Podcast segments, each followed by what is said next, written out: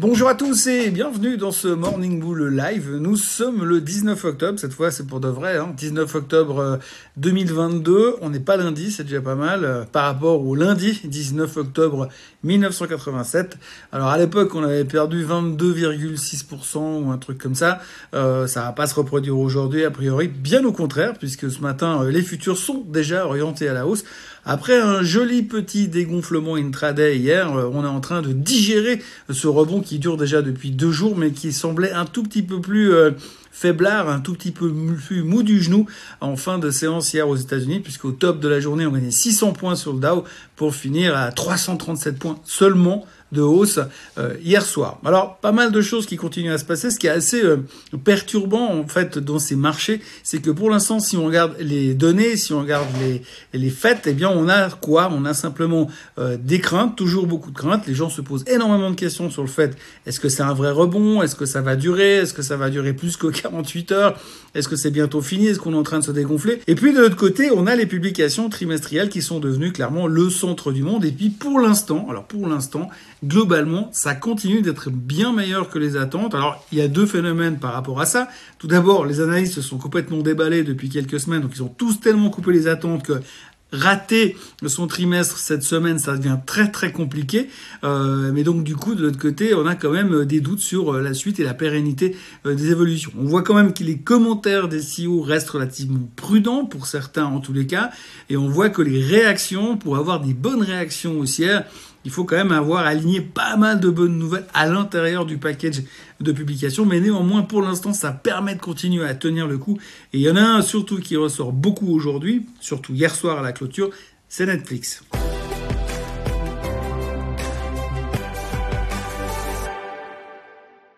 Alors tout d'abord, si on regarde un petit peu euh, ce qu'on entend à droite à gauche dans le marché, il y a beaucoup de gens qui sont en train de craquer nerveusement. Hein. On a vu globalement de plus en plus d'analystes euh, couper euh, leurs leur prévisions sur le S&P 500 pour la fin de l'année. Alors ça vient de tous les côtés, on va pas faire la liste parce que ça prendra trop de temps, mais ce qu'il faut retenir, c'est que de plus en plus de banques d'affaires, de, de stratégistes commencent à dire ouais, alors cette année, faut pas non plus s'attendre à des fins d'année spectaculaires. En même temps, ils viennent de tellement haut que l'un dans l'autre, ça, veut dire que si leurs objectifs sont atteints dans deux mois, on est quand même vachement bien plus haut que là où on est aujourd'hui. Donc c'est pas si négatif que ça, mais on voit quand même qu'il y a de plus en plus de stratèges qui jettent l'éponge. À l'autre côté, il y a eu un, un événement aussi hier, monsieur Jeremy Siegel. Alors, Jeremy Siegel, je vous en ai parlé déjà dans la vidéo d'hier, il disait que selon lui, une fois que le marché aura compris la notion de pivot de la Fed et qu'on verra que la Fed va arrêter son cycle de hausse des taux, il pensait que le marché pourrait exploser. Ce qui voulait dire que dans ce but-là, le marché, la bourse pourrait prendre 30% en 2023. Sauf qu'hier, il est revenu parler et il a dit que selon lui, on allait se prendre un marché, un crash historique du marché immobilier durant les 12 mois à venir. Alors moi, la seule chose que je me pose comme question, je suis pas analyste, je suis pas stratégiste, je suis pas prof de finance à la Wharton School, mais toujours est-il que quand j'entends ce genre de commentaires, je me dis comment est-ce qu'on peut venir d'un côté nous annoncer 30% de hausse sur les marchés boursiers et de l'autre côté nous annoncer euh, un crash de 15 à 20% sur le marché immobilier américain. Ça me paraît quand même un tout petit peu antinomique, hein, parce que si les mecs sont en train de perdre 20% sur le prix de leur baraque, ils vont aussi vendre des actions. C'est pas, pas qu'ils ont envie de courir et prendre du risque sur les actions américaines. J'aimerais juste qu'on m'explique simplement la logique dans cette réflexion. Chose est-il que si Monsieur Jeremy Siegel a raison, il va forcément avoir tort sur autre chose. C'est ce qu'on appelle du hedge et de la protection. Parce que vous dites une connerie et une autre connerie, mais s'il y en a une des deux qui se réalise, vous aurez tort sur l'autre. Mais d'un autre côté, vous avez une chance quand même que ça, il y en a une des deux qui se réalise. Vous multipliez vos chances d'être une star de la finance. En gros, on a beaucoup de gens qui viennent profiter de l'occasion maintenant pour dire bah peut-être maintenant faut acheter, peut-être maintenant faut vendre, parce que peut-être qu'on va avoir un gros crash, comme l'a dit Monsieur Jamie Dimon. D'ailleurs, ça fait rebondir sur son stratège, euh, Marco Kolanovic, qui est venu hier dire qu'il fallait repondérer les portefeuilles, avoir des portefeuilles beaucoup plus bulletproof, beaucoup plus protégés en cas de correction, parce que par rapport à ce qu'il voyait aujourd'hui, il serait pas surpris qu'on ait encore une, vente supplémentaire. Pourquoi? Un sell-off supplémentaire. Pourquoi? Parce que, eh bien, la Fed pourrait monter trop fort, trop vite les taux d'intérêt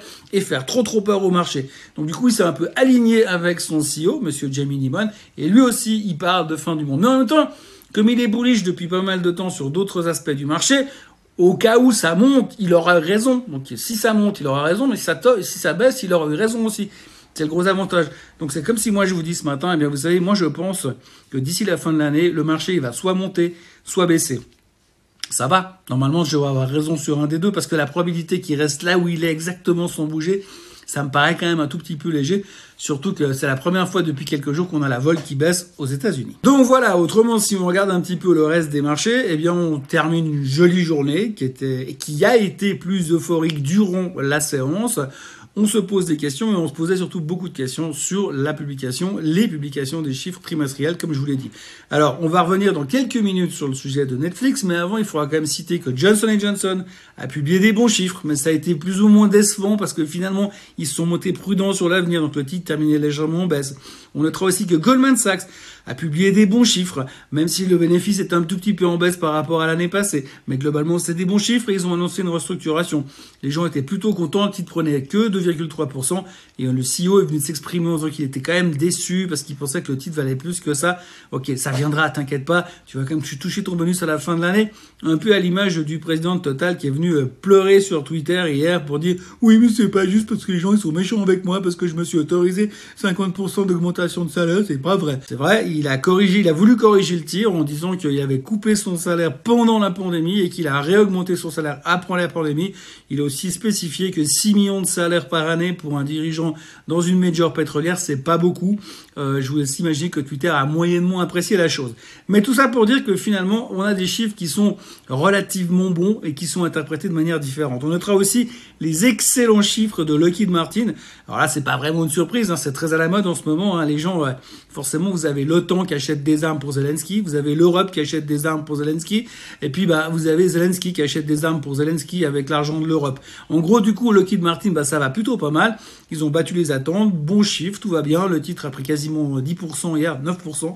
Et euh, ce qui est assez intéressant, c'est que comme c'est un titre qui n'est pas EIG, qui n'est pas investissement responsable, bah, personne n'a investi dedans, donc ça n'intéresse pas vraiment grand monde. Par contre, le truc qui intéresse beaucoup, beaucoup, beaucoup de monde, c'est Netflix. Alors Netflix, ils nous ont fait un show digne des meilleures séries de la, de la, de la chaîne, en fait, si on veut bien, puisqu'ils ont annoncé des chiffres excellents hier. Tout d'abord, ce qu'il faut retenir, c'est qu'ils ont annoncé 2,4 millions de nouveaux abonnés. Alors, si on se reprojette trois mois en arrière, vous pouvez récupérer les vidéos du Morning Bull il y a trois mois en arrière. On a beaucoup parlé de ces chiffres qui diminuaient, les gens qui s'en allaient de chez Netflix. Ben, finalement, ils sont revenus, hein, puis ils sont revenus avec des copains, parce que du coup, ils ont récupéré 2,4 millions de nouveaux abonnés sur Netflix. Et puis, donc, tout va bien dans le meilleur des mondes, et c'est fantastique, parce que les analystes, ils, ils attendaient une progression de 1,1 million de nouveaux abonnés. Donc, ils se sont gourés de 1,3 million d'abonnés. Alors, regardez grosso modo un stade de foot américain aux États-Unis, c'est 100 000 personnes. Bah, 13 stades de foot américain. Ils se sont gourés de 13 stades de foot américain. Et pas uniquement pour euh, les chiffres du trimestre, ils se sont aussi pas uniquement, enfin, et pas uniquement au niveau du nombre de nouveaux abonnés, mais aussi au niveau des chiffres du trimestre, puisque globalement au niveau des EPS, des earnings per share, on attendait 2,14 du côté des analystes et, c'est sorti à 3,16 du côté de chez euh, Netflix. Alors ce qu'on peut dire, c'est que en tout cas, il y a une chose qui est certaine, c'est que les, du côté analyse fondamentale et du côté prévision boursière, eh bien, on est constant dans la médiocrité. Il n'y a rien qui change de ce côté-là. À côté de ça, eh bien, on a le patron de Netflix qui est venu parler hier. Alors, il a fait un discours dithyrambique. Le mec, il est euphorique. Tout va bien. On est ressorti. On est reparti dans les, dans les périodes de croissance. Youpi, tralala, Euh, nous sommes champions du monde. C'est fantastique. On est en train de faire mieux que les autres. Les autres perdent de l'argent. Nous, on gagne de l'argent. Tout va bien. C'est un peu le même discours qu'il a fait il y a trois mois, mais dans l'autre sens. Hein. Il y a trois mois, il était au bord du suicide et là, tout va mieux. C'est carton plein. Donc, carton chez Netflix. Pour faire simple, le titre prenait 15% hier soir after close, qui justifie un petit peu la hausse des futurs euh, ce matin, puisque tout le monde est chaud bouillant en se disant bah si Netflix y cartonne, bah, les autres vont cartonner aussi. Ce qui est aussi assez intéressant de, à lire sur Netflix, qu'il faudra retenir surtout aujourd'hui, c'est que effectivement ils ont battu les attentes. Mais à leur décharge ou à la décharge des analystes, les analystes ont baissé massivement leurs attentes depuis trois semaines parce que les gars, ils l'avaient comme ça. Alors c'est pas mal, les gars, ils sont tous venus baisser leurs attentes, alors que s'ils avaient rien fait, ça se trouve, ils étaient parfaitement en ligne. Grosso modo, belle surprise chez Netflix et ça donne de l'engouement pour ce qu'on va avoir aujourd'hui. Et oui, parce qu'aujourd'hui, la saison des résultats, des publications, des résultats, ça continue. Ce matin, on a ASML, on va avoir Procter Gamble avant l'ouverture, on va aussi avoir euh, Las Vegas Sense ce soir après la clôture, on va avoir IBM avant l'ouverture, et puis surtout, on va avoir Tesla. Alors Tesla, ce sera évidemment le gros morceau de la journée parce qu'on cherche uniquement les titres volatiles.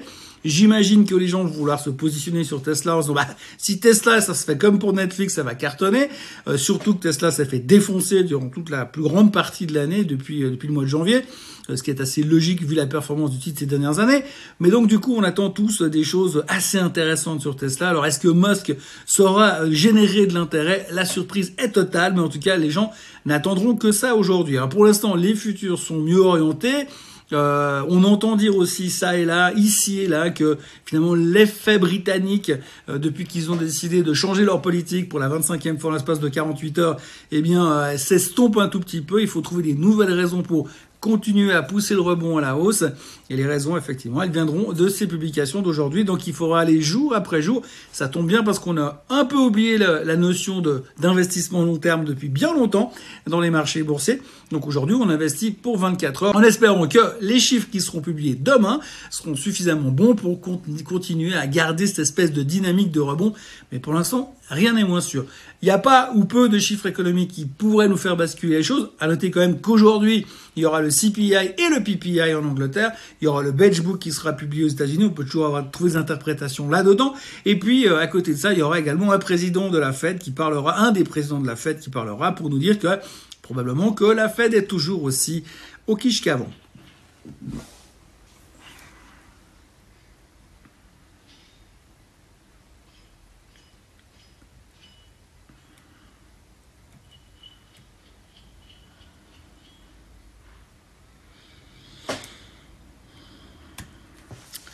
On va terminer encore en parlant euh, de deux choses. La première chose, c'est le pétrole. Alors le pétrole, on continue toujours dans la même euh, stratégie. Hein.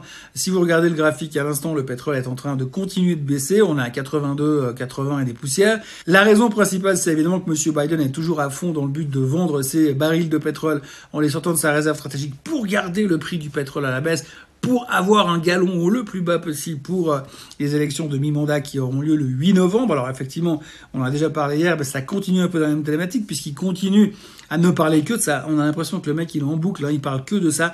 Vendre des barils, vendre des barils, vendre des barils, faire baisser le prix, faire baisser le prix, faire baisser le prix et ne pas perdre la majorité au Congrès et au Sénat. Enfin bref, tout ça, c'est un petit peu la manipulation du moment, mais on ne parle que de ça et ça garde la pression euh, sur le pétrole. Alors on se réjouit de voir euh, au cas où si, euh, parce qu'on a quand même un tout petit peu l'impression qu'on est dans un jardin d'enfants là pour l'instant, donc on se réjouit de voir si les Saoudiens tout d'un coup demain ils disent ah bah tiens puisque c'est comme ça, nous on coupe de 5 millions par jour. Ça, ce serait drôle. Et puis l'autre sujet qui circule un petit peu ce matin, il y en a plusieurs, mais enfin un de ceux qu'il faut retenir, c'est que Monsieur Elon Musk devrait, selon les analystes, euh, annoncer le, l'IPO, le spin-off de Starlink d'ici 2025. Alors vu la précision des, prévisions des analystes en ce moment, je pense que effectivement ça devrait sortir entre 2024 euh, et 2035, euh, mais en tout cas pas en 2025. Et puis on notera aussi que Apple était sous pression hier soir parce que visiblement on s'autorise à penser dans les milieux autorisés qu'éventuellement, peut-être, mais c'est pas sûr, Apple pourrait couper la production de ses iPhones et ça, on n'aime pas entendre. Donc voilà, pour réunir tout ça, pour simplifier tout ça, eh bien depuis des mois, on ne parle que de l'inflation et de la récession. Là, depuis la publication des chiffres du CPI, on joue à la girouette sur les marchés financiers tous les jours quasiment. On passe en machine, en machine à laver en mode essorage tous les jours pratiquement. Le marché ne sait pas s'il doit monter ou s'il doit rebondir. Pour l'instant, on s'approche plus du pile ou face euh, qu'autre chose. Et puis la grande thématique du moment, eh bien évidemment, c'est les chiffres du trimestre. Les chiffres du trimestre et accessoirement les chiffres du trimestre. En ce qui me concerne, je vous laisse vaquer à vos occupations et consulter les chiffres du trimestre tout à l'heure. Euh, autrement, je vous encourage à liker cette chaîne, la chaîne Suisse Côte en français, à liker cette vidéo, à vous abonner, à faire sonner la cloche quand il y a des nouvelles vidéos, tout ça, machin, vous connaissez l'histoire. Et puis surtout, bah, on se retrouve demain matin euh, pour voir si Tesla est toujours vivante, si Tesla a surpris le marché dans la bonne direction et si peut-être Tesla a annoncé la production d'un nouveau modèle avec un moteur V8. Passez une excellente journée et on se retrouve demain au même endroit et à peu près à la même heure. Bye bye.